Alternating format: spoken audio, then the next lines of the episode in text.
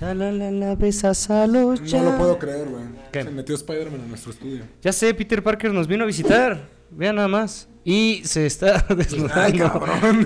Te va a sacar la telaraña. Hey, qué habido gente, sean bienvenidos a un nuevo programa de su podcast favorito, Geekverse. Después de mucho tiempo estamos Ya de vuelta. Esperemos que ya no nos tardemos tanto en volver a hacer programa, güey. Ya los extrañaba. ¿Cómo están? No crezcan, güey. No Pues, crezcan. ver. Está de la verga crecer. Eh, crecer es una trampa. Háganle caso a Peter Pan. Ya Michael Jackson. Así es. ¿Cómo pues estás? bien, extrañándolos. Ya no me acordaba de hacer podcast. ¿Cómo, cómo, hacemos esto? Pero cuántas cosas han cambiado. Ya somos más de 100 mil personas en el canal. Está muy cabrón. Muchas eso gracias. Muchas gracias. Muy pronto estaremos teniendo aquí atrás la placa de los 100 mil suscriptores y todo es gracias a ustedes. Y un giveaway de un Play 5, un Xbox Series X y una computadora eh, Gamer. Gamer. Con un kilo de pispiote. Así patrocinado es. por Pasteles Caseros. claro que sí. Gran patrocinador, gracias. Amigos, pues el día de hoy ya lo vieron en la miniatura, ya lo leyeron en el título del video. Venimos a hablar de Spider-Man Across the Spider-Verse, la nueva película de Sony y Marvel, que creo que, si mal no me equivoco, es la película que más esperamos todos los que estamos en esta mesa. Sí, que- creo que cuando hablábamos de lo que más esperábamos del año, creo que estuvo en todos nuestros tops. Sí. Porque eso sí lo platicamos. Top 3. Es que a- había películas muy esperadas como Barbie o como ahorita Indiana Jones, así, pero por Uy, gusto sí. nuestro, porque el canal casi casi nació por eso. Spider-Man. Sí, Justamente. no, pero en general, Leo, o sea, fuera incluso hasta del género, creo que sí es de nuestros, o era de nuestras más esperadas. Sí. Sí, yo creo que... sí, ¿eh? Un top 3 yo creo que sí entra. Yo, yo, vamos a volver al pasado, pero yo recuerdo que era Quantumania, que me decepcionó. Sí. Flash y Ah, Spider-Verse. Flash todavía. Miren, yo la verdad creo que también era Flash, eh, esta del Spider-Verse y yo Indiana. Uy, sí. ah, no, ¿sabes también cuál era? Que me, me gustó mucho. Eh, Guardianes de la Galaxia. Ah, también. Ah, Guardi- fue una gran sorpresa, Guardianes. Y también, bueno, creo que no es una sorpresa que Spider-Verse haya sido una muy buena película. Creo que ya se veía venir. Pero yo quiero preguntarles. eh, rápidamente, ¿cuál les gusta más? ¿La primera o esta? Justo veníamos platicando en el camino para acá, porque no nos podemos aguantar. Y es lo que decíamos, que es complicado decidir ahorita cuál. Tú decías, a ti te sobra palabra, porque tú lo tenías muy claro, yo todavía no. Ah, sí, yo, yo lo tengo muy claro. No, yo lo estaba comentando a David, que a mí me gusta mucho la primera película. Para mí es mejor película como producto en general. Pero ahorita que volví a ver la, la película de Across the Spider-Verse, me gusta más. Es que- La disfruté mucho. Mira, yo tuve un efecto en, en mi persona eh, como la trilogía de Piratas del Caribe. Así lo sentí. La primera es muy buena porque hizo... eh, No la he visto. Bueno, no importa. La primera ¿No hizo en esta cosa de Spider-Man. Siempre me quedo dormido. bueno, no importa. buena. Pero lo que voy es Funado, que güey. la primera es una joya y fue tan importante que dio pauta a lo que estamos viendo ahorita. Sí. Entonces, para mí, la primera es muy, muy buena, tanto que nos dieron esta segunda. Y algo que tengo que reconocer, este año fueron algunas eh, películas de secuela. Por ejemplo, Avatar 2. eh, no me acuerdo cuánto salió ahorita de 2. Pues creo que todas las que hemos visto o esperadas eran secuelas. O estamos hablando de Creed, tre- Ah, Creed, por 3, ejemplo. Guardianes de la Galaxia 3. Pero lo que tienen de, 3. ándale, pero lo que tienen de característica algunas Menos es Barbie. que pues es una película que, por ejemplo, eh, ahorita Rápido y Furioso.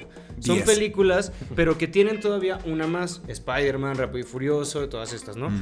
Y yo sí, y siempre que salen de ver, eh, me preguntan como de, oye, ¿te gustó o no te gustó? Y mi respuesta es como es una buena peli, pero métete con la idea de que no te van a dar las respuestas porque falta una película.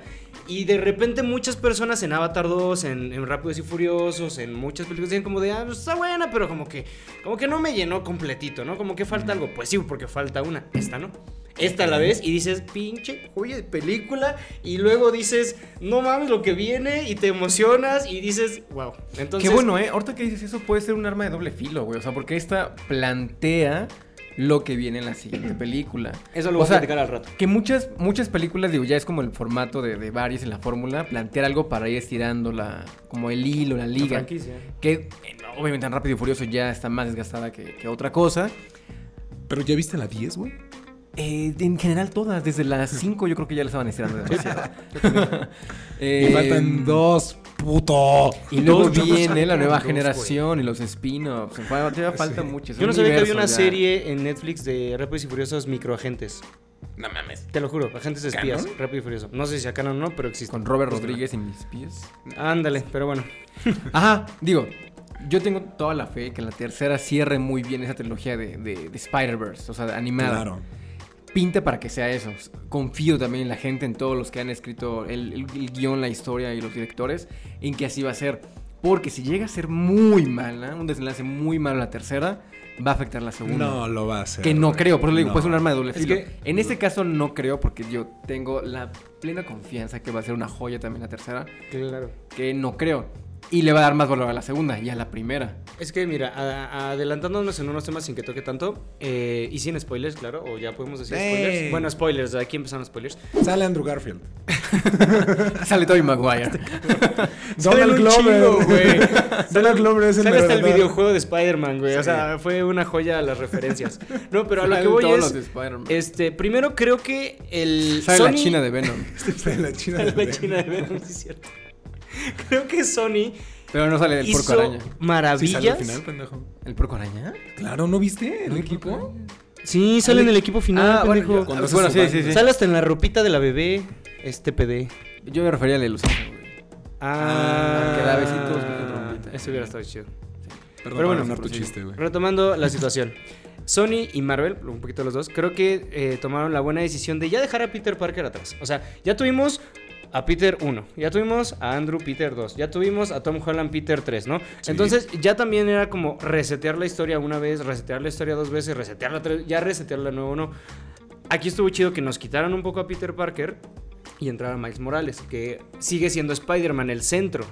Y otra cosa que está chida, que todavía no da el desenlace, es le están quitando lo que reafirmaron en la película de Spider-Man 3, donde tienes que recibir un putazo emocional porque eso es Spider-Man.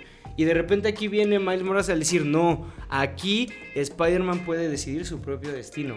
Eso es un arma de doble filo, güey. Está buenísimo. Güey, güey. me voy a hacer autopromoción y al canal. Vean el último video que sacamos sobre por qué ser Spider-Man es un sacrificio y las diferencias que existen entre Peter Parker y Miles Morales. Porque justo lo que está mencionando Pollo. Durante mucho tiempo nos hemos quedado con la idea de que Spider-Man es igual a Peter Parker. Pero gracias, yo creo que a Into the Spider-Verse, ya la gente ha dejado de pensar solamente en Peter Parker cuando se menciona Spider-Man. Ya piensan oh, en Miles Morales, en Miguel Ojara, en Penny Parker, ¿no? O sea, muchos llegan a ser variantes de Peter Parker, porque es el principal y es el Spider-Man original, pero ya no es el único. Y con, con Miles Morales, o sea, algo muy interesante, que es lo que, de lo que va mucho esta historia, escribir tu, tu propia historia. ¿Sabes? No es quedarte con lo que ya saben los demás. Porque todos los Peter Parker están con la idea de, güey, si no haces esto, no puedes llegar a ser tu mejor versión. Y es un punto absoluto. Y esto tiene que pasar. Es parte del canon. Y es como de, güey, o sea, ¿quién. ¿quién define eso? Que creo Claro. que está, está buenísimo, digo, porque en la película plantean justo eso, como no puede romper la línea temporal que ya Sí, los, eh, los que está ocurriendo en los eventos porque no hay libre albedrío. Eso es lo que te están planteando. Mira, me duele que, que Sony y Marvel no estén tan unidos al final. Ay, sí. Pero, por ejemplo, este desmadre que hacen de que no puedes modificar un efecto canon o un punto canon, no me acuerdo cómo Ah, lo manejan. canon, canon. Y, y ahorita Miles Morales va a ir en contra del efecto canon y yo creo que obviamente la va a ganar, supongo yo. Estaría muy cabrón que no. Es que ahí te va, güey. Pero por ejemplo con Doctor Strange pasa lo mismo y le dicen lo mismo, no puedes modificar, hay cosas que son canon, no puedes. Y Marvel sí mantiene esa situación y Sony se la pasó por es los que ahí te va, si... ya son muchos spoilers, pero si muere el papá de Miles, se destruye el universo. Porque el canon va a hacer que no muera. Porque Miles decide su futuro. Porque no es un Peter Lo Parker. manejaron exactamente y lo manejaron chido desde el digo, la vi venir pero no sé en qué afecte desde el momento en que le dice, "Es que tú eres la anomalía principal." Pues sí. O sea, eso es cierto, desde el inicio ese güey no estaba destinado a ser un, un- un Spider-Man. Está buenísimo. Güey, que. De verdad, vean ese video, güey. Estoy muy orgulloso de lo que, de lo que sacamos. Precisamente porque, güey, es un reflejo de lo que sucedió en 2011 cuando se, se presentó al personaje de Miles Morales. A mí me pasó, a mí me cagó Miles Morales, güey. Cuando lo vi por primera vez, fue como de, güey, o sea, Peter Parker, si mal no me equivoco, murió cuatro números antes. Y sí fue como de, güey, es demasiado rápido para que me estés poniendo otro Sí, sí, Spider-Man. ni siquiera hay luto. Ajá, güey, o sea, apenas veníamos No, de lo del funeral. En ese número vimos a la tía May llorar, güey, darle una cachetada al Capitán América porque fue de, ustedes no salvaron a mi, a mi sobrino. Es como, güey, claro, y en ese número me presentas a otro Spider-Man. No me importa, güey, o que hubiera sido otro Peter Parker, es una falta de respeto. Entonces, yo me enojé mucho, yo no quise a Miles Pero en Morales. general, ¿no? Pasaba como, como eso en, en esa época con los cómics, con el, en el universo Ultimate y todo, como ese intento de renovación, darle este giro a los personajes. Es que ese era el pedo Es- del universo Ultimate. Porque era traer justamente a los personajes clásicos de los cómics al año 2000. ¿Cómo sería literalmente Peter Parker si fuera a la secundaria o a la preparatoria en el 2004, en el 2005? O sea, literalmente lo que nos tocó ver con nuestros hermanos, con nuestros primos. ¿Cómo sería un Tony Stark en, esto, en estos días? Digo, ya el universo 616 se adaptó a eso, ya valió verga el universo Ultimate, pero era básicamente lo que proponía. Y lo que más dolía de la partida de ese Peter Parker era que era el Spider-Man definitivo. Se, se tenía la intención de que, güey, eh, eh, no, no está como tan apegado a lo que es estrictamente Peter Parker de Gwen Stacy. Gwen Stacy es Carnage en ese universo. Sí. Mary Jane eh, sí se queda con ella al final, pero empezó una relación con Kitty Pryde de los X-Men. Entonces estaba muy interesante por dónde estaban llevando a Peter porque se estaba llevando con otros superhéroes adolescentes. Y con la antorcha humana y con el hombre de hielo. Muy cosas que no habían hecho. Sí, sí, pero, digo, al final era esta fórmula de que sigue siendo Peter, ¿no? Como siempre sigue siendo Steve, como siempre sigue siendo Tony, como siempre el mismo Hulk. personaje. Exactamente. Y llega un punto. Bueno, hay personajes como Hulk que. O sea, yo no veo otro Hulk. O bueno, en este caso, otro. ¿Se me fue el nombre del. Bruce Banner. Bruce Banner. Pero hay personajes que sí está padre pasarle la batuta. O sea, sí está Ah, padre. claro. Spider-Man era algo muy complicado de hacerlo. Y al menos Es el ahorita. personaje que más vende, güey. O sea, ¿cómo no va a ser complicado? Es como si a la coca le sabes que saca un nuevo sabor, güey. Y tiene que funcionar igual que la coca. Pero Coca lo mismo, vainilla, mismo, güey. Pero ahorita lo están logrando. Es que, ¿sabes qué? Con la coca de piña. De, de por sí el universo de Spider-Man es muy rico. Creo que es de los personajes en el, el universo más rico junto con Batman. Claro. Y son los personajes que más venden en ambos universos. No, Bueno, en ambas compañías. Sony ha explotado eso. Y por eso digo, no de Spider-Man han explotado muchos, pero sí han explotado justo como lo mismo. Han, han hecho la liga de, de Peter Parker. Hemos visto los clones de Peter Parker. Ben Riley es un gran, es un gran personaje. Ahorita acá lo vemos también. Es un poco un chiste, pero está padre. Ay, pero es Está tal cual en los cómics, güey. O Está muy padre. Lo están flanderizando al llevarlo Sí, al sí. extremo, pero sí ven Riley de que se tira al piso y que está llorando. Está, todo el tiempo es un emo. Sí, sí, sí. Me encantó, güey. Lo amé, es- lo está amé. muy padre. Y ahorita, por eso le debemos todo a Childish Gambino, a Donald Glover. Y qué sí. padre que lo, que lo volvieron, a- que lo pusieron en la película. Sale como Prowler acá también. ¿Crees que sea el del MCU? Claro que ese, no lo pusieron de gratis. Digo, hay muchas referencias ya al MCU, Claro. a- como a, a películas live action del universo Sony. ya podemos nombrarlo, yo creo que así. Güey, es que yo dije cuando salimos de ver la película, Sony hizo lo que no ha hecho Marvel en toda la fase 4. En dos películas hizo lo que debieron haber hecho en toda la fase, en la nueva fase de Marvel. Vinculó todo, hizo todo y pinta para que ellos tengan su propio universo de solamente la parte de, de Spider-Man. Es que van a, yo creo que van a, van a empezar. Digo, ah, es que también es un arma de doble filo. Digo, va a funcionar como los cómics. Se las están que jugando. van y eso brincan sí. en eventos en diferentes Yo universos. siento que no va a funcionar. Te quiero mucho, Sony. Gracias por la invitación. Pero siento que no va a funcionar, güey. Me encanta que hagan alusión también a los seis siniestros cuando llegan al Uy, universo que sí, dice que al son 42. como un cártel y todo. Está buenísimo, güey. Pero yo también le tengo un poco de miedo. Me gustaría que continúen con un universo animado. Claro. O sea, que continúen y exploten el universo animado como lo ha hecho DC en, la- en los home videos, pero aquí que lo hagan en el cine. Con, el- con que exploten lo que han hecho ahorita. Creo que ahorita fue la, la mejor, el mejor ejemplo de lo que las películas animadas deberían, este, deberían lograr. Sí, y que realmente, ¿no? Un comentario que dice nuestro padrino Guillermo del Toro, que la animación no es un género para niños. Lo Eh, decías muy es bien. un- es- Ajá, es que es, es un... O sea, no es un género, es una técnica la animación como Exacto. tal. Que puede ser justo para niños, que comúnmente había sido así a lo largo de varios Ajá, años. Se concibe generalmente como algo para niños, pero no lo es. Pero, por eso les digo, esta película es lo que todas las películas de animación deberían aspirar. Es lo que les decía, esta película no podría ser un live action. Tiene muchas herramientas visuales y narrativas que únicamente funcionan con la animación y son preciosas. La conversación entre Stacy y su papá cómo Uf, cambian los colores, las texturas, las formas geométricas y Cuando al final llora, cómo converge. Es que Guau, justamente- cuando llora parece que está, llo- está Llorando el entorno. eh, llorando el entorno, como cuando cae lluvia en, la- en la- en los cristales. No, los colores, el cómo cambia, Es todo, claro. precioso, Digo, es no, no voy a meter polémica, pero es un poquito lo que está sucediendo ahorita con Disney en los, en los live action, ¿no? Como, ¿cuál es mejor, esta o esta? Es que no la puedes comparar porque obviamente, bien dice Abby, es una técnica distinta, es otra forma de verlo, y al menos en la primera, pues tiene esa exageración que te permite dar un poquito más, como tú dices, esa parte de jugar con el entorno, jugar con y digo, que en el live, pues no lo Digo, también hay, hay que pensar, digo, que el, el cine como tal no es un arte tan viejo. O sea, sigue evolucionando. Y ahorita está marcando, ahora que un parteaguas en, en, en el género de animación. Esta es desde el anterior, yo creo. Porque, digo, ya vimos que, que fue el efecto mariposa. Ahora tenemos las tortugas ninja, el gato con botas, tenemos este Intergalactic en, en- en este Netflix. Viene la película de Alberto Mielgo, yo amo a Alberto Mielgo Love, con ese estilo Robots. Love, Death and Robots. Que si pueden checar, hay un documental con un estilo de animación medio rotoscopio, así medio raro, muy buena, que se llama Vals con Bashir. Es un documental, creo que de 2005 2009, por ahí. Ok. Y tiene un estilo de animación muy peculiar también. Muy diferente a lo que veíamos en esas épocas. Y me recuerda mucho, a eso, ahorita que la estaba viendo, me recordaba mucho como a Vals con Bashir.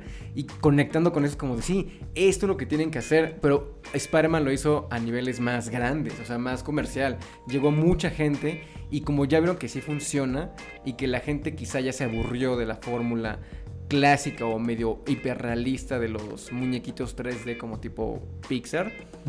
Espero que la apuesten a, a diferentes estilos de animación. No nada más que copien a lo de Spider-Man, que exploren. Creo que de las últimas películas de animación más este, atrevidas que yo he visto, está esa sin ningún problema.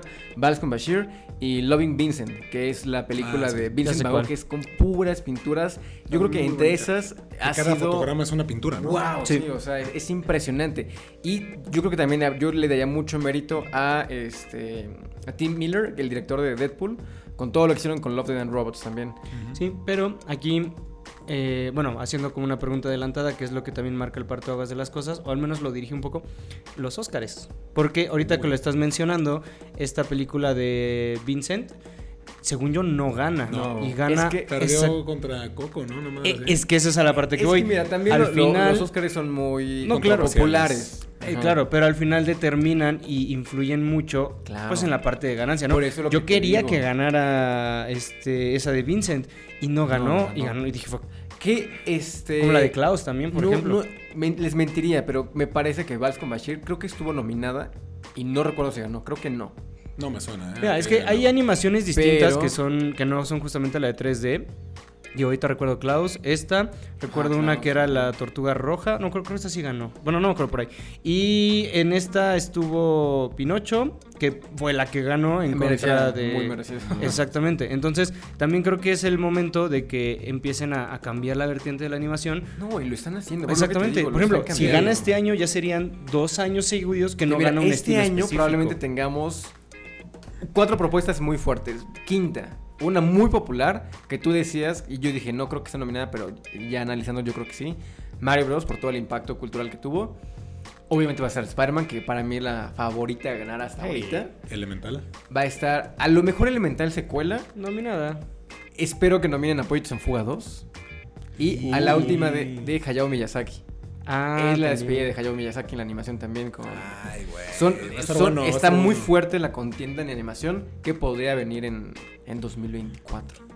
Sí, Wow. y yo creo que es el punto más destacable, o sea, de la, de la película, todo el trabajo detrás de la animación. Porque inclusive, es lo que te decía en algún punto, ¿ya viste el cabello? Está muy... Parecía sé. real, parecía Y de todos. fotografía. Sí, Parecía que real, pero como con ese, ese toque... hay muchas escenas y es un trabajo de luz y sombra lo que hace que se vea Totalmente. tan real. Las texturas de la chamarra, la piel. De Es repente además- cuando se están dando la vuelta, es como de, güey, esto sí podría ser, parece una persona real la que se está moviendo. Es que no sé cómo le hacen ese juego como de degradado, llamémoslo así, en, en la animación en general, porque es lo que ajá, juegan como el realismo y va entrando la caricatura o entra la luz y va entrando la, la difuminada Es que fue lo o entra más, el cómic lo y va más, lo complicado en esta porque tenemos muchos estilos de animación, muchos estilos visuales, lo venimos platicando. Y los mezclan, Spider-Punk es precioso. Para allá iba, güey. Es, es creo que de, lo- de los visuales más bonitos de toda la película. Está muy cañón. Los diseños, lo que venimos platicando. Sin máscara, con máscara. meten los Lego, meten mueve. todo. Está muy está muy bien, muy bien aterrizado. Está bien para que hayan metido a, a todo lo de Lego, haciendo alusión también a, Lego Movie, con los directores que también empezaron esta locura de Spider-Verse. Que de hecho me da mucha risa porque en la película de Lego 2, cuando están teniendo como una crisis, ah no, creo que es en la de Lego Batman. No sé, pero hay un comentario como de, es que está- tratamos de hacer esto y el otro, Marvel no toma nuestras llamadas. Y es como, güey, claro. Y es como, güey, ¿por qué Marvel no hace esto? Claro. Podría explotar un chingo con el tema de, de Lego. Hay muchos Sí. momentos en los cuales me causa conflicto el tema de las licencias. Porque hay, por ejemplo, Spectacular Spider-Man aparece, pero esa según yo la desarrolló Warner Brothers. Eh, Lego, según yo ahorita lo tiene igual Warner. O sea, ¿sabes?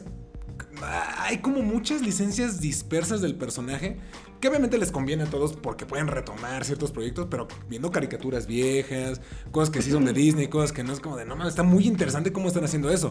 Nos preguntamos, ¿será posible que metan a los tres Spider-Man? Porque es, un tema muy cabrón. Sí. Y ahorita estamos viendo más de 100 Spider-Man con más de 100 licencias diferentes que están convergiendo. Es que la realidad que dieron un brinco de, de centrar a Peter Parker, que fue el que ganó fuerza, a brincar a Spider-Man. Ya no importa quién sea, pero es Spider-Man. Como el carro Spider-Man, el gato Spider-Man, el Parker, Spider-Man. no o sea, ya no importa qué sea, mientras seas un Spider-Man. Ya, Sí. Que y también está bien padre que el segundo fuerte también de la película sea Miguel Ojara, que es como el segundo Spider-Man que no es Peter Parker. Es de los más viejitos que no es Peter Parker. Güey, o sea, yo lo estaba comentando apenas en las primeras impresiones. A mí me. O sea, me sorprende, pero de una manera positiva, que, güey, Miles Morales, Miguel Ojara, Spider-Gwen y Hobie Brown son los protagonistas de la película. Peter Parker no aparece hasta después de la mitad.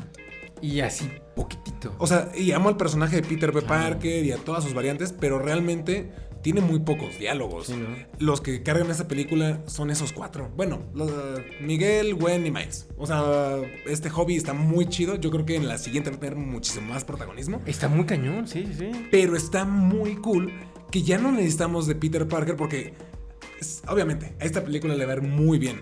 Los niños, todas las personas se van a enamorar de los personajes. Y está muy chingón porque si eventualmente deciden hacer un live action, nada más una película de Spider-Man 2099, Ah, ese mundo futurista va a ser increíble. Si contratan a este niño de Stranger Things, Caleb Mac... Güey, imagina tenerlo como Miles Morales en el MCU. Mira. Una película con ese güey. Va a pasar algo similar como lo que pasó con la primera película, con Into the Spider-Verse. Con Into the Spider-Verse, yo estoy seguro que desde que estaban planeando la película, De No Way Home. estaban, estaban ah, pichando la idea de No Way Home. De Fue No Way testeo, Home. Estaban testeando. Si funcionaba el multiverso, nos vamos por ahí. Si esta película no jala, nos vamos por otro, por el plan B. Ay, o el, el- que- el que, el que queremos. Funcionó muy bien. Fue como de muy bien. Ahora sí, va el multiverso. Tan Vamos con que No Way Home. toda la fase 4 de Marvel es eso. Claro. Y la siguiente. Y ahorita, la última. lo que dices, va a funcionar muy bien la película también. Sí. Sony se va a agarrar de ahí. Viene Craven el cazador. Viene Madame Web. Por algo no estuvo acá, acá también. La van a conectar también con eso. Igual solamente hay una Madame Web. Y va a ser la de live Que action. me da mucho miedo, güey. A mí también, es que es eso. Sony live action da miedo. Porque Sony animado lo está haciendo muy bien. Porque tienen unas riendas sueltas. Es que el problema con Sony. Te quiero mucho. Pero el problema con Sony Live Action es que a huevo quieren hacer un MCU. Y lo están haciendo, pero con personajes que la neta no valen la pena. O sea, qué bueno que sea una película de Morbius. Ya, güey. No, no El exploten más al personaje. ¿Para qué quieres una película del muerto? No hace falta una película de cancelaron, Craven, güey. No, esto ahora está en pausa, pero según esto Ah, sí va, yo güey. creo que lo iban a cancelar. eh. O sea, realmente son películas que no hacen falta, güey. Y el problema es que eso le puede, puede ser. O sea, está, funcionando muy bien para el Sí, universo sí. animado, pero también puede ser lo que lo termine matando. Porque son producciones muy caras y que no van a recaudar lo necesario. Que ahorita eh, tuvieron, tienen como el seguro, ¿no? Esta, esta película, bueno, las, las animadas como, ah, es que esto ocurre en nuestro universo. Que ahí es más, yo creo que un 99% animado y el 1% es live action. Por si queremos meterlo y les funciona, Yo- cool. pero si no funciona, ah, me quedo con Yo creo que podrían intentarle ya el mundo de la animación con otros personajes. Ojalá. O sea, no sería mala onda Porque, porque, de hecho, uno de los directores, de la, porque son tres directores de la película, uno de ellos ha dirigido varias películas animadas de DC, del universo animado de DC Comics. ¿Quién, güey? No me acuerdo el nombre, lo estoy investigando, ahorita, ahorita les digo. Otro, otro eh, director, creo que es su primera película, y el tercer director es el director de Soul, de Pixar. Es que esa es la parte, voy a retomar la nostalgia del canal. Hace unos ayeres ya, que creo que ya tiene un año, si no es que un poquito más, decíamos que el, el cine de superhéroes ya estaba en declive. O sea, ya era para abajo. Ya veíamos que Marvel y la fase 4 iban a ir para abajo, porque ya habían hecho el boom, ya no, no podías estar hasta arriba todo el tiempo. ¿Cuál es la gallina de los, de los huevos de oro que consiguieron? Seguir con los superhéroes, pero metiéndole a la parte de animación en este caso. Yo creo que no va a ser un boom tipo Marvel, pero van a empezar a trabajarle un poquito Sony va a exprimir todo Spider-Man. Exactamente, Ya y lo confirmaron que está en desarrollo Miles Morales, en live action. Pero es lo que estábamos, uh, bueno, son mi amigo, pero estábamos viendo eso, ¿no? Como salió la- el estilo de animación de Sony en cuestión de Spider-Man, salió el gato con botas y luego ahorita vienen las tortugas. O sea, ya es un estilo de animación que va a estar pegando y van a sacar más cosas. Claro. Que es muy bueno, o sea, la neta, ya lo mencionaron, Es es, un hito en la animación. Porque yo, sinceramente, sí estoy un poquito harto, digo, sin hate a Disney ni nada. Pero ya de este estilo 3D en todo, güey. O sea, porque lo empezó Pixar, pero Pixar mantiene su esencia. Y se ha tratado de reinventar en estas últimas películas con Turning Red, con Luca. Ahorita esta de Elemental se ve muy interesante. Ya están Incluso apostándole. con Soul, ¿no? O le sea, están es más apostando. mira, realista. Soul Ándale. es más realista, pero sigue manteniendo esa estética Pixar. Sí. O sea, que se, o sea, podrá ser un personaje de los increíbles y no te saca de pedo. De Toy Story no te saca de pedo. Pero ya están tratando de reinventar eso. Wish se ve que está tratando de hacer una combinación entre el Ay, pero se ve 2D raro, ¿no? y el 3D. Digo, falta ver el producto Claro. final, solo es como un pequeño clip que salió. Pero yo siento que la animación puede estar retomando ya una, un segundo aire. Sí. Espero que así sea. No, viene una nueva época Yo amo muy el, interesante. el 2D, por ejemplo, güey. Me encantaría que Disney siguiera haciendo películas en 2D. Yo sé que es más caro. Yo sé que es muchísimo más tardado. Pero es más bonito, güey. Claro. Pero bueno, todo esto es gracias a Spider-Man. Todo eso- sí, sí, Ahora sí. sí que todo esto es gracias a Spider-Man. Todo este gran cambio empezó con la primera película de Spider-Man. Te quiero mucho, Alberto Mielgo. Te quiero mu- Yo quiero preguntarles algo. ¿Qué opinan del sonido? Uy, no. Nah, todo el encantó, sonido, güey. Ve, Yo ¿No te soy gustó? muy fan. Sí. Ah, Soy muy fan de- del primer soundtrack, del álbum de canciones de la primera El película. score, vaya. El score, lo he escuchado muchas veces, es muy bueno. Y yo estaba esperando mucho el álbum de esa nueva película. Y ahorita que lo escuché fue como de, está muy bueno. Es que- está muy cool. Quiero escucharlo con mucha atención para ver si me gusta, cuál me gusta más. Son muy diferentes.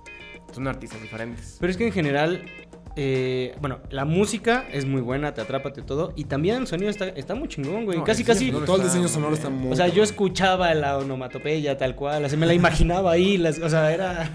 Es que está muy bien contado. o Hay muchos elementos visuales que, y hay todo mucho suena. trabajo detrás. güey. Exactamente. O sea, y es una investigación de no solamente cómo se cómo deberá de sonar, sino cómo se debe de ver y cómo lo debes de traducir para que la persona que lo está viendo lo pueda ¿Cómo leer, se captar. mueve? Es que la física de los personajes es Efectivamente. Yo lo dije con Avatar 2.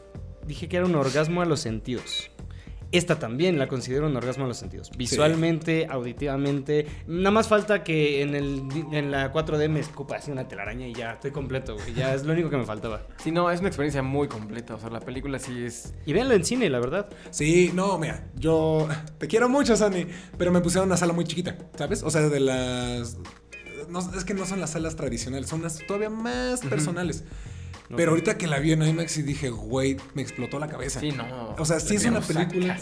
Güey, es una película que tienen que ver en cines, tienen que verla en IMAX y con el mejor sonido, sonido surround, Dolby. De por sí, IMAX tiene otros niveles, en otro más decibeles quizá en, en- en su sala y suena todo más fuerte. Identificas más sonidos. Lo por eso más. disfrutamos Sí. mucho más el diseño sonoro, el diseño sonoro ahorita. Y los detalles que tiene la película. Porque al igual que la primera, cada frame tiene un easter egg. Hay muchas no, cosas sucediendo. O sea, esta es para que la veas mil y un veces, la tengas en tu computadora, en tu DVD y le vayas pasando cuadro por cuadro para ver qué encuentras. Sí, no, son películas para se- di- seguir- verla- verlas muchas veces, estudiarlas, aprender todo de Sí, ellas. hay mucho análisis detrás. ¿eh? Oh, y mis respetos para toda la gente anim- o sea, que, que- que está en la animación detrás de esa película.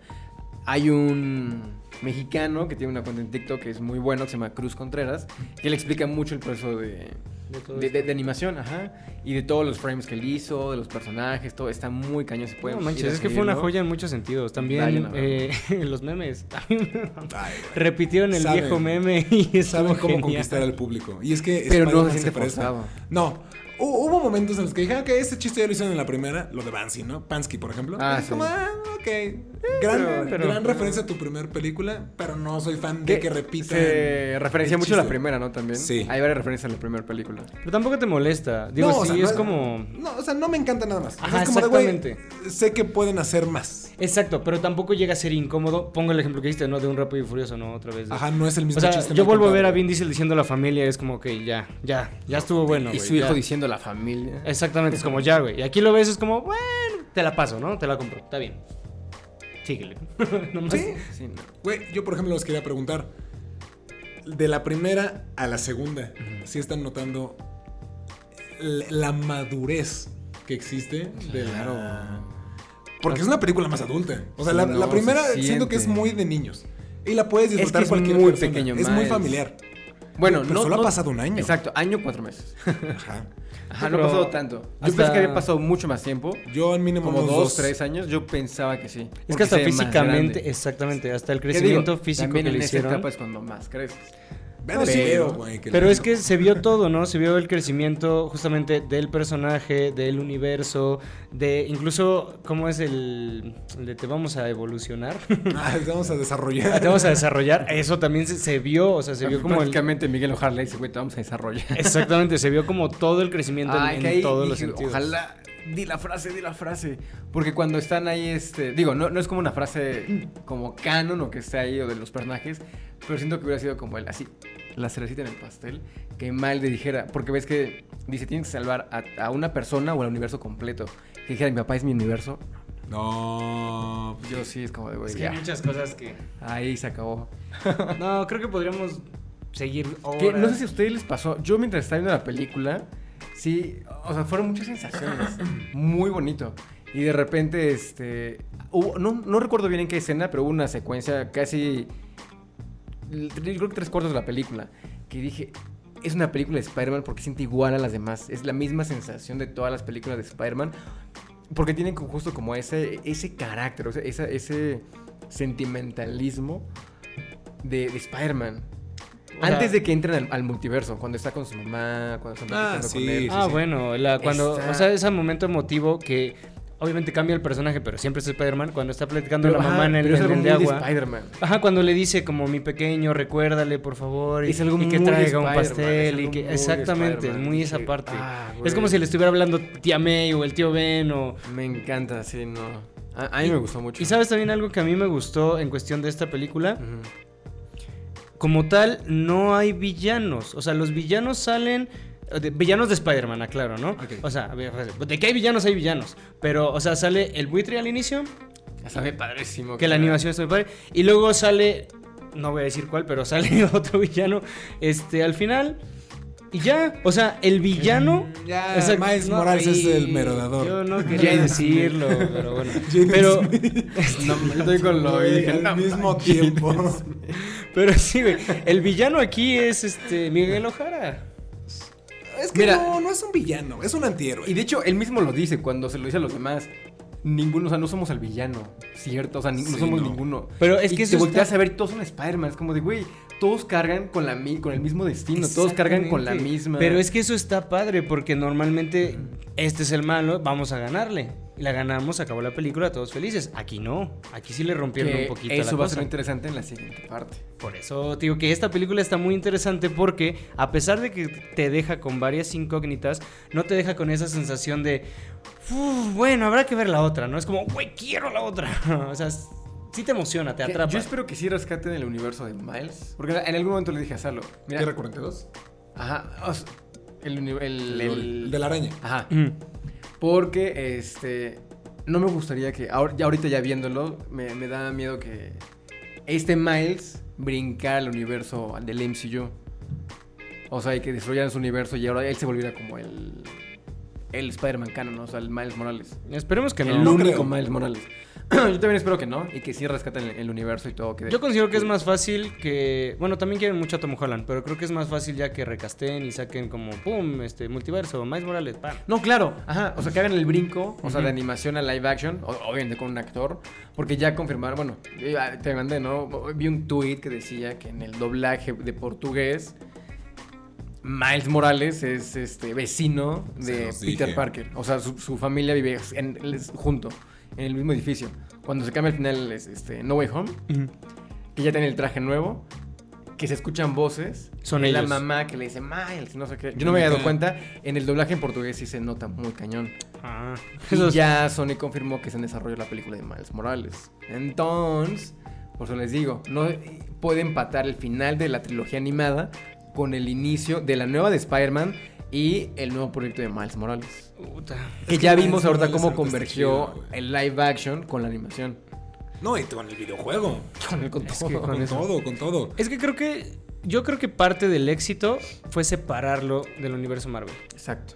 O sea, porque la realidad, hasta que llegó ahorita Guardianes de la, de la Galaxia, ya estábamos cansados de Marvel. O sea, era como esperábamos algo, lo veíamos y no era lo que esperábamos. Es que pasó por una Veíamos- muy mala racha. o Es sea, que, exactamente. mira, más bien, yo siento que estamos decepcionados de cómo lo están llevando, güey.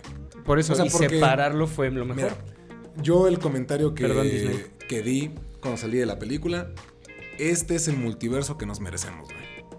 Así es como se debe manejar el, el tema del Te multiverso. dije, en dos películas, tres próximamente han manejado lo que no han hecho en toda la fase Ya 4. lo esperábamos sí. ver con Doctor Strange. A lo mejor no hubiera los personajes de Fox o así, pero otras versiones de. Pero ahí viene lo que decíamos hace un rato. Es más fácil la animación y te permite más jugar con No, todos claro, estos mundos totalmente. a que contrates 30 actores. Que obviamente con. Doctor Strange fue el desmadre, ¿no? Totalmente, por eso animación fue el cruce de Doctor Strange por todos los multi bueno, por los universos y ya, se acabó. Es que el multiverso le en queda a la, a la animación. O sea, le queda muy bien. Necesitas mucho dinero para hacerlo y trabajar muchos años de apresurarte, que es lo que haciendo Marvel para Secret Wars y Exactamente. el. Por eso también What If estuvo muy chingón. Ay.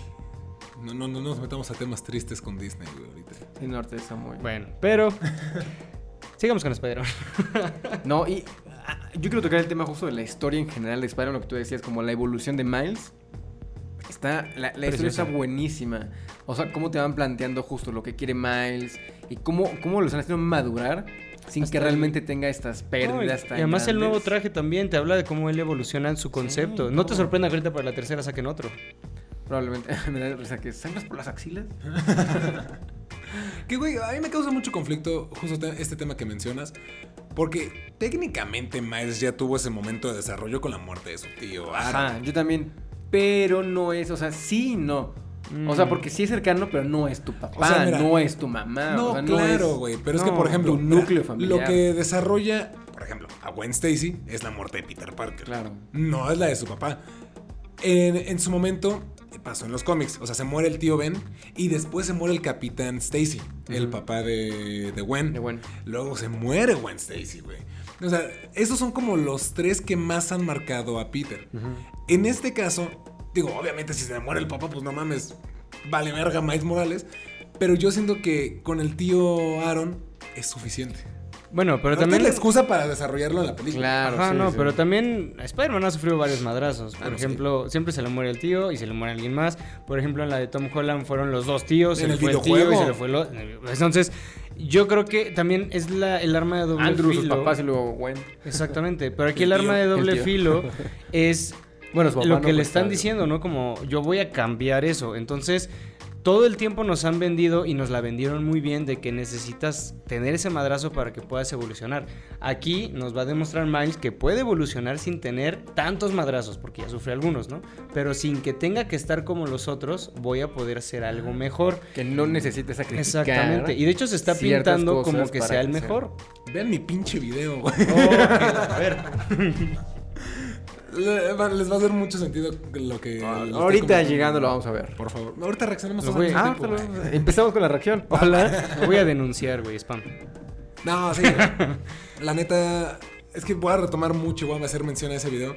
Porque sí, justo es el tema de cómo tienes que escribir tu propia historia. Y Miles es lo que está haciendo. Está yendo en contra de toda la filosofía establecida por los demás Spider-Man. Porque todos ya están como muy clavados en el sentido de, no, pues así tiene que ser, güey. Y, pero, güey, o sea, puede hacer algo posible. No, pero así tiene que suceder porque así te conviertes en tu mejor versión. Y aquí la excusa es si no vale madre tu universo. Pues como de, güey, sí podemos. No, güey, no, ninguno ha podido. Pero retomo una frase que le dice a, a Gwen Stacy. De, es que Gwen siempre se enamora de, de Spider-Man en todos los universos y eso termina mal. Y siempre hay una primera vez. Y es esto, esto mismo va a aplicar para Miles Morales. Es que en todos los universos tiene que morir tal, tienes que pasar este momento canon. No, güey. Siempre hay una primera vez para que sea diferente. Es el. Es lo que está haciendo a Miles Morales Diferente. el nuevo Spider-Man y diferente. No, y además yo le dije a David en la película, lo está pintando como no uno cualquiera, sino casi casi como el mejor. El más fuerte, Porque es el que, exactamente, es el que les gana, es el que tiene incluso más habilidades, es el que no tuvo que sufrir todo, todo lo que los demás sufrieron y que él pudo hacerlo por su cuenta y rompió hasta las reglas del multiverso. Que yo, yo quiero investigar cómo funciona el, el Spider-Sense. Porque cuando Miles es invisible, bueno lo siente. Sí, esto está medio curioso. Ajá. Según yo. Ay, no, espero no cagarla. No, no voy a decir nada. Hay que investigarlo, que se quede de tarea. Si alguien sabe, es que dígalo. se- ah, bueno. Por favor. Por ejemplo, sé ¿Lo que con los simbiontes no funciona. O sea, si, Ah, por sí, ejemplo, No, lo, no lo logra identificar. Porque ya estuvo pegado a Spider-Man, ya aprendió de eso.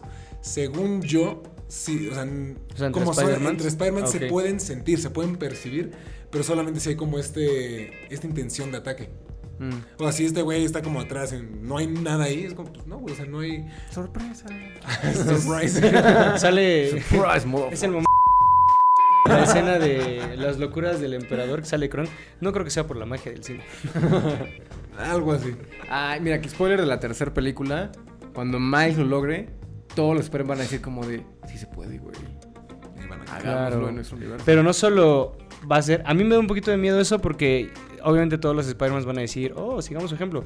Pero me da un poquito de cosa el papel del otro Miles. A mí también me da cosa Ah, que de eso, repente. Ojalá se muera. Yo creo que que se muriera Ojalá sería lo mejor.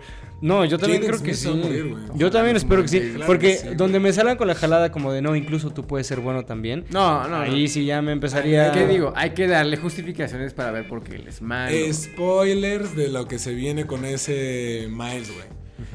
Va a ser un objeto. O sea, Miles se va a liberar de las garras del merodeador y del tío Aaron.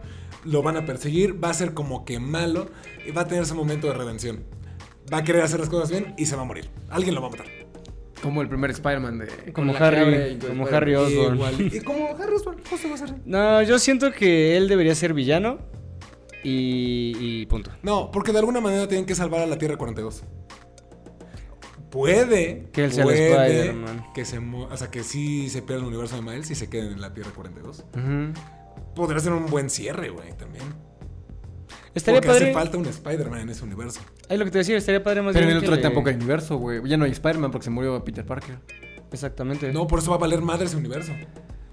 La Tierra 1610 va a Está muy verde, ¿no? Como el nuevo, en el nuevo universo. No, yo creo, es que por eso me da miedo. Yo siento que, que se va a transformar en bueno, casi casi. Se va a morir. Desde Tendrían que- lo digo. tendrían que destruir alert, ese universo. Se muere Prowler Miles Morales. Bueno, Está muy bueno, eso a mí me encantó. Yo voy a apostar y el diseño bueno- de ese Lo vuelven bueno y se vuelve bueno y va a ser bueno y todo bonito. Y Faltó. Stan Lee en esa película. ¿Qué? Faltó También se murió, güey. Ah, ching. Te recuerdo. Hubiera salido en el cielo. Oigan, yo quiero hacerles una pregunta, este, ¿Incómoda? no, pero que va a generar revuelo. Sí, que chingue. ¿O ¿Qué opinan ustedes? ¿Qué opinan ustedes? Ok, voy a, voy a generar una pregunta para que hagas el corte aquí, güey. ¿Qué opinan ustedes de... Sí, que chingue dos veces. No, de... La vi- no la vimos en, en- en inglés, en- la vimos doblada. Uh, De las voces de doblaje. Y fue todo un tema, ¿no? Como de sí debían, no debían. Este, eran eh, influencers, no actores de doblaje. Salió sí, salió que no. Con todo respeto, a mí me gustaron al menos las voces que incluso conozco, porque hay gente que, gracias a, aquí mis ojos y a los compañeros, pues gente del medio que conocemos, Navi, Ibarrechi, eh, Juan, Alex Montiel. Alex Montiel, y no me molestó, no sé también cómo platican, digo. Mira, eh, mira, indudablemente es un tema que tenemos que tocar. Yo soy un empedernido del doblaje. Porque me gusta el arte, güey. O sea, eh, para mí hacer doblaje es literalmente tal cual hacer teatro, tal cual estar en, una cabina, hacer locución. Es un trabajo muy bonito y muy completo. Eh, yo te voy a ser bien sincero, güey. No me causa conflicto que se, incluya, por ejemplo, a los influencers o a Star Talents. En general, vas a dejarlo como Star Talents. A mí no me causa ningún conflicto. Porque inclusive en esta situación, realmente fueron cameos, güey. Es que es el punto que. A mí no me molestó, pero como el más importante o el que más estuvo. ¿no? Exactamente. Claro. Y sí estuve como muy atento. Y a mí me gustó, no me muy causó bien, conflicto. Exactamente. Hubo momentos en donde no le reconocía incluso la voz. Yo, a ver, yo te voy a ser sincero en, ese, aspe- tradicional, en ¿no? ese aspecto. Yo siempre. A mí se me olvidó que ese güey iba a ser la voz. La capté en el instante. Y no dejé Ah, de no. escucharlo a él. Ojo, no estoy diciendo que sea malo. O sea, obviamente solo tiene una voz y trabaja con una voz. Lo identifica en todo momento. Pero lo hizo bien, güey. No me causó conflicto. Es- De hecho, creo que el único que sí dije. O sea, no dejo de escuchar a, a- a esta persona. Fue a Alex Montiel. Pero porque tiene un tono de voz muy, Muy específico. particular. a Sí, mí sí, sí. me pasó al revés. ¿Tú no lo identificaste? No, claro, yo sabía Ah. que era él. Por eso dije, quiero ver porque ya lo habíamos visto en doblaje anteriormente. Y lo sentía muy Alex Montiel o muy este Claro. Escorpión Dorado. Y acá dije. Se nota que "Bien, se ha güey". preparado, güey. Está muy cabrón el avance que ha tenido la- de las películas primeras. Creo que la primera fue la de. Tortugas Ninja. No, ¿no fue Bob Esponja? No me acuerdo. Mm, Porque Bob Esponja salió igual gente con el crew. ¿Sabes qué? Es que Bob Esponja fue 2015. La de Tortugas Ninja fue 2014. Estuvo muy pegadita. Pero Bueno, yo entonces recuerdo ahí- que en ambas sí fue como de, ah, se identificó a Alex. O sea, no lo hace mal. Sí, pero no, en esta no. fue como de, oye, está muy cool. Cuando el buitre habla como en italiano, En italiano. también, dije, "Eh, está muy chido. güey". que esa es la cosa que digo. Le quedó muy bien el tono de voz acá. le Hay quedó algunos. Muy bueno. Es que como ya los conoces y hemos crecido con ellos, al menos con Ibarrechi no, pero con nosotros sí. Sí. Este, la voz la agarra súper rápido. Y aquí fue como de, ok, sí es su voz, pero al menos con Ibarrechi me pasó. Pero tampoco es la voz que estoy acostumbrado a escuchar. Ajá, no estás saliendo de spot diciéndote spoilers. Ajá, como es bueno. Entonces, sí fue como, ok, sí. Mira, yo en momentos sentía, era, era sí, era como, ah, siento mucho, muy Ibarreche. Digo, lo hizo muy bien. Hay otros momentos en el que tiene otra entonación. Cuando está más como peleando o, o con otras intenciones. El personaje dices, ay, güey, eh, ahí está muy cabrón. Claro, Cuando digo, creo que la esa es la- materia negati- negativa. Ah, bueno, no, cuando le ponen un delay o bueno, hay un, un Ajá, efecto medio raro en la voz, porque obviamente ahí le modifican la voz. Pero no, no hay, ciertos momentos. No, está muy padre. No, en las bromas Hay ciertos incluso, momentos sí. cuando él está peleando, tiene otro, otro tono de voz cuando quiere atacar, que dices, güey, está muy chido, la neta. Está, muy, buen- está muy bien actuado. Exactamente, digo, esa es la diferencia. Yo creo que ahí, ahí es donde está la, la parte de decir el actor de doblaje puedes todo esto y, y aquí el Star Talent. El Star Talent. El Star Talent, pues no tanto porque no lo tiene desarrollado. No, pero pero en general que- a mí no me generó molestia alguna. Sí, no, y, y realmente de los que más participación han tenido, creo que casualmente son los güeyes que más se han clavado en este tema. Por ejemplo, Ibarreche es actor, güey. Claro. O sea, él estudió teatro. Alex Montiel también. Alex Montiel está de la misma manera, ha- han hecho stand-up, o sea, ¿sabes? Sí, no están los- tan despegados. No de están este mundo. despegados y sé, por ejemplo, de Andrés, que ha estudiado actuación en Nueva York, o sea, que ha tomado cursos. Es gente que, quieras o no, sí le interesa prepararse por entregar un mejor papel. Es que ese es el punto que voy. Yo, yo no tengo problemas, aclaro. Sí, no, a sino que no generaron como. güey. Hubo tanto polémica y de repente hubo otro que otro, uno que otro actor de doblaje que dijo como, no, es que no es que. Dije, bueno, no, yo no entiendo, no he estudiado doblaje, no sé Mira. cuál sea la diferencia. Obviamente sé que te tienes que preparar, no es que puedas agarrar lo que quieras. Pero al menos yo en esta película, nada más, no le encontré problema, me gustó. Y también pues eran cuates, No, ¿verdad? no, aparte. aparte- no, pero hay que, hay que decirlo, güey. No, es, no es el caso de esta película, pero hay muchos Star Talents que lo han hecho fatal, güey. Muy, muy mal. Hay Star Talents que lo han hecho muy bien, güey. Demasiado Sí, bien. hay que saber reconocer. Yo no soy ¿Cómo? fan de Andrea Legarreta, pero en los Minions está, Güey, está muy, muy chido. Pero también hay actores de doblaje que lo hacen increíble, güey. Sí. Hay actores de doblaje Que que no. tienen más de 30 años y no dan una, güey. No dan una. y no, no vamos a decir nombres, güey. Pero es como de, güey, o sea, ¿cómo puedes tener tanto tiempo y no Te tener estábamos una hablando a ti. evolución? No, no vi con nadie que lo haga mal. No, pero creo No, que yo es igual mucho el trabajo de los actores. Creo o sea, que es eso, ahorita ¿no? trato de, Hay- de pensar igual como alguien que no, que no me guste como... uno. Es que creo que no hay que encasillar, esa es la parte. Porque puedes dar la sorpresa, puedes que no la estés dando, pero lo que dices ahorita, no, hay que aceptar que hay algunos que no se prepararon, pero sí tienen el talento, hay algunos que no lo tenían y se prepararon y lo lograron. Entonces yo creo que no había que atacarlos tanto. O sea, cada quien hizo su trinchera, la guerra desde su trinchera y la verdad salió bien. A fin de cuentas, el cliente, en este caso Sony Pictures, es el que decide qué hacer con su producto, güey. Eso es cierto también. Ahora, también, lo hemos visto con otros casos, como por ejemplo en Dragon Ball, ¿no? Si les cambian las voces, los fans dicen, pues no las voy a ver y ya, güey. O la Claro. voy a ver en su idioma original. Güey, también es muy válido. Yo, sinceramente, sí quiero verla ahora en inglés. Porque me interesa mucho, por ejemplo, escuchar la voz de Andy Samberg Andy como Samberg Ben Riley.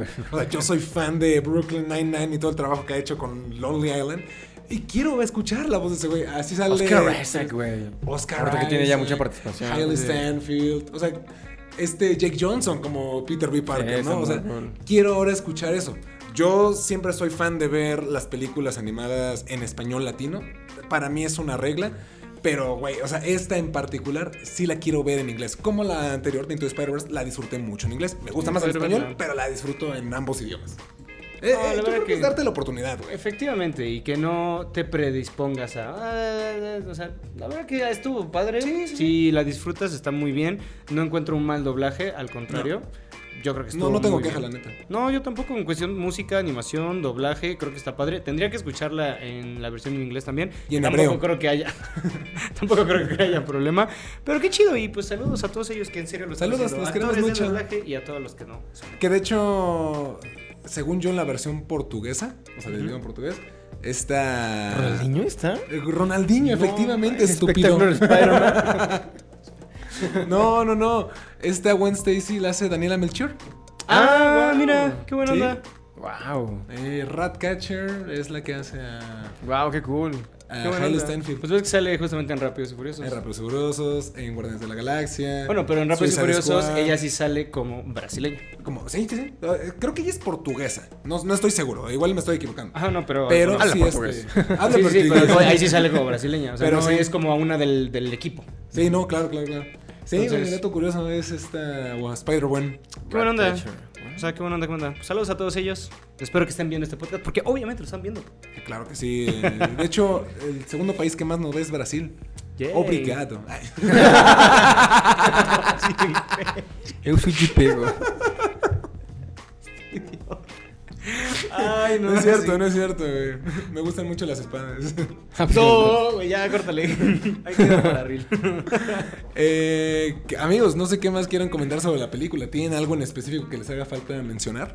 Mm, O sea, yo he tirado todas las flores que he tenido que tirar. Les, les voy a hacer la recomendación del video porque hay mucha información importante ahí. Pero no sé A mí me daba falta. miedo, porque me gusta mucho, igual es de mis favoritas, la, la primera en general. Yo creo que no, no solamente de las películas animadas, sino en general también de la vida. De todas las Ah, películas sí. es de mis favoritas.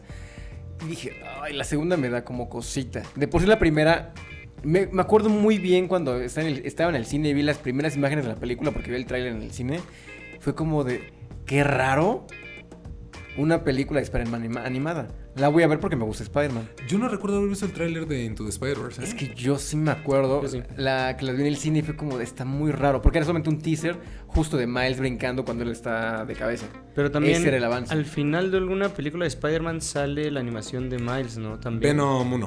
Ah, no, no era de Spider-Man, ¿cierto? También al final, y ahí fue donde yo dije, ah, algo... Está pers- de hecho, es la escena que Prowler persigue a Miles. Después entonces del digo, algo, algo interesante viene. Por eso me daba miedo esta. Pues- Pues ya después de verla fue como de... No, bueno, yo no la recibí con miedo, la recibí más bien como, es Spider-Man, voy a consumir todo lo que sea de Spider-Man. No, no, ajá, no, no, no con miedo, sino como, o sea, no quería que me decepcionara, porque sí, sí era como de, güey, quiero ver mm, lo, lo que vi en la primera, pero obviamente diferente y muy bien hecho. Se logró, yo creo. Y está muy cañón, o sea, Sí.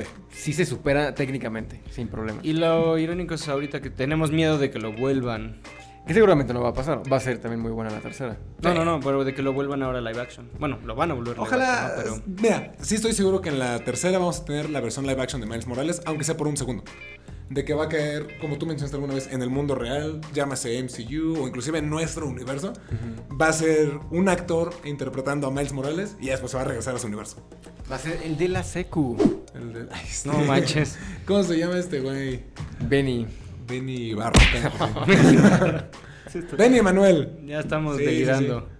Pues no, yo la verdad creo que no Yo tengo. lo pondría. Saqué flores, saqué todo lo que tenía que decir. Creo que. A mí nada más que no lo he mencionado. A Baby Spider, no sé cómo se llama. Ah, Mayday Parker. Yo Baby. Parker, creo que es lo único que no he comentado. Pero de ahí en fuera, chulada. Me encantó. Sí, No, sí. yo Puras creo flores, que- ¿eh? Bueno, mi único punto que no me terminó de encantar como tal es el villano. O sea, Spot, me gusta mucho el personaje, pero siento... Un poco más de desarrollo, ¿no? Ajá, ¿Por- siento por que fue muy rápido de... ah, Me traes un bagel y ahora voy a matar a tus papás. ajá. Ajá. Es lo único como que... ah, Es que yo siento que no era el villano. No, es que. Es la excusa. Gracias, gracias, güey. Ajá. Para mí es que sí es el antagonista de la película, pero más bien es la causa de por qué se desarrolla la película. Exactamente. Ya. Necesitaban algo con que hilarlo. Él fue el hilo. Fue lo que detonó todo. Pero no es el villano, güey. Mira, eh, Miguel Ojara es más villano que Spot. Y Miguel Ojara es el antihéroe. Yo lo siento así. No, no, para mí no es el villano. Al menos no es entrega. Seguramente en la siguiente va Ah, a tener más es que peso. como tal, sí pero es el no. villano Spot. Pero el que carga con más acciones es Miguel por lo que trae, o sea, por, por sus convicciones. Que también pinche trabajo de animación en la jeta de, de Miguel Ojara. Me que- encanta que pasa que tiene los trazos también como por adelante, ¿no? Como si van los bocetos, también tiene un trazo aquí. Como que precioso. desdibujado, güey. No, y aparte, güey, las expresiones que tiene en su cara de estoy harto de la vida, desesperada, la angustia. No, porque además en los videos se ve todo lo contrario. Una animación de él feliz, contento, disfrutando la vida. y Ah, serio, no. ajá. Se- se- siempre se ha visto como muy serio. Pero, Pero serio, Pero feliz sí, lo que y dices Aldo, serio. es muy cierto que lo ves como ya harto, así, hasta la madre de todos. Cuando llega Peter B. Parker, está con todos, es como de, ya está hartísimo. Yo pensé que lo íbamos a ver en mood vampiro. Ah, bueno, vemos un poquito. Sí. Está muy padre, a mí me gustó mucho. Me gustó que, digo, en, en- en los trailers yo lo he visto más como espaldón, más caricaturesco. Y acá lo vi ya muy mamadísimo, o sea, ya no tan caricaturesco. Ah, sí. No, eh, también es un punto. Eh, mejoraron, con justa razón, la animación de varios personajes. Por ejemplo, Sí. el Peter Parker del universo de Gwen, en la primera era literalmente Peter B. Parker y se veía viejo. Aquí ya lo hicieron es muy joven. mucho más joven. El, el diseño del Capitán Stacy también es diferente, de Miguel Ojara. Le han metido, por mejor razón, Lo han ido una, puliendo. ajá, una mejor pulición, si es que es una palabra. ¿Pulida? Su- una mejor pulida, ándale. A la animación y creo que está muy chingón. Yo la disfruté bastante. No, no pensé que fueran a mejorar la animación de la pasada y me cerraron el hocico. Es que sí, es lo que dicen, es, es una locura visual, o sea, es un deleite visual ver todos los planos. Claro, Sí. mira, a mí me gusta mucho la animación que Todas las evoluciona. está muy. Estilo ¿Cómo entrenar a tu dragón? Como ves un personaje y el mismo personaje va creciendo y luego el personaje vuelve a crecer en, Ah, en sí. tres etapas distintas. Casi casi lo mismo está pasando acá. No sé si hay una evolución tan grande de la 2 a la 3 porque sigue siendo el mismo... Es el mismo día, güey. Ajá, exactamente. No creo que haya una evolución, pero al menos de esta a, a- bueno, de la anterior a esta sí lo hubo y fue muy bueno, para mí fue muy grato. Sí, para mí también. Hubo un momento que me recordó mucho a Susume. Cuando ¿En qué está, o sea, por las texturas y cómo se ven los colores. Ah, ok. Cuando está platicando, muy al principio, el papá de Miles y él, o sea, con, Ah, como- ya en, en- que ya están arriba cuál. que hay como plásticos volando. Exactamente. O sea, que están, están Ah, cubriendo sí, donde ocurrió el cómo se mueve. Ajá. Sí, Qué bonito esa escena. razón. Se, se ve muy lindo, Sí. pero dije, es muy ese estilo de animación. Sí, Muy japonés. Es que se vio muy acuoso, sería la palabra. Ajá, muy- sí, sí. Hasta parecía agua. Ajá. Eh, El niño que estaba atrás fue como de, ¿qué es eso? Sí, es cierto. Y- Ay, que pinche niño no se callaba, ¿eh? ah, no mames, señora, calla a su niño. Porque llevan a niños a esas películas. Claramente son para adultos. Sí. Guillermo del Toro lo dijo. Y así, vetados. No es cierto. Sí, niños no vayan a verla. Ay, no sé mal. Pero bueno, yo creo que ya no tengo más. El comentario está chido y... No, yo soy muy fan. La, Ok. la quiero volver a ver un montón de veces. Lo- Ah, todas las claro. que Sí, en el cine, antes de que la quiten. Digo, hoy fue el primer día de estreno. Va a estar, yo creo que mes y medio, dos meses quizá en cartelera. Vayan a verla. Sí. Vale la pena verla en pantalla grande y... Hay que ver. Disfrútenla. Yo, yo sí voy a comparar a ver cómo le va ante Mario. No creo que sea el mismo. No creo boom. que la supere, pero Eh, la que le va a ir muy bien. Mira, me van a cancelar por ese, por ese comentario, pero Mario es para niños ratas. güey. Es para puros niños ratas. Y Spider-Man es otro Es público. para hombres. Para hombres. Para hombres. Claramente. Yo soy el niño rata. A mí me gustó Mario y Spider-Man. Ay, no, ya.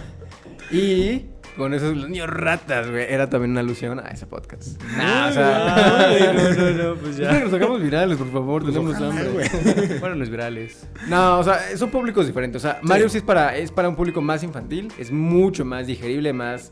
Es lo que decíamos de los parques, o sea, está, está pensada para que venda mucho Mario. Claro. Y Spider-Man es otro público diferente. Sí. También, digo, es, es para...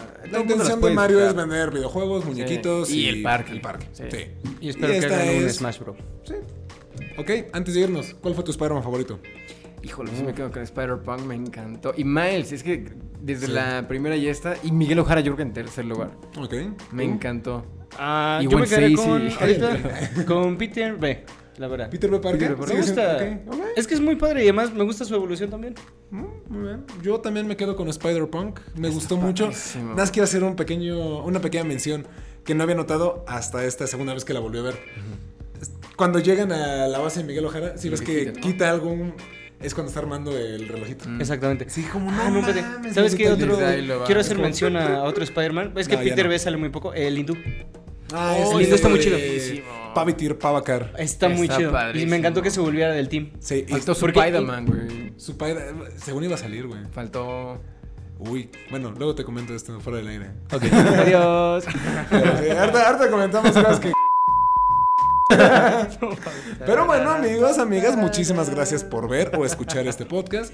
Díganos acá abajo en los comentarios qué les pareció la película, si ya la vieron, cuál fue su Spider-Man favorito y qué esperan de la tercera parte. Por nuestra parte ha sido todo. Nos vemos en la próxima. Bye bye. Bye bye. Te queremos mucho, Spider-Man. Güey, qué- ¿Te acuerdas? eh, El. hay- Ah, claro. Sí, sí.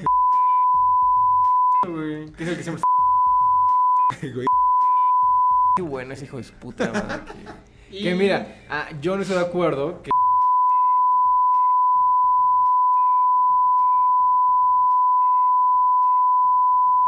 Que lo. Y recuerden ir a ver la película. No mames.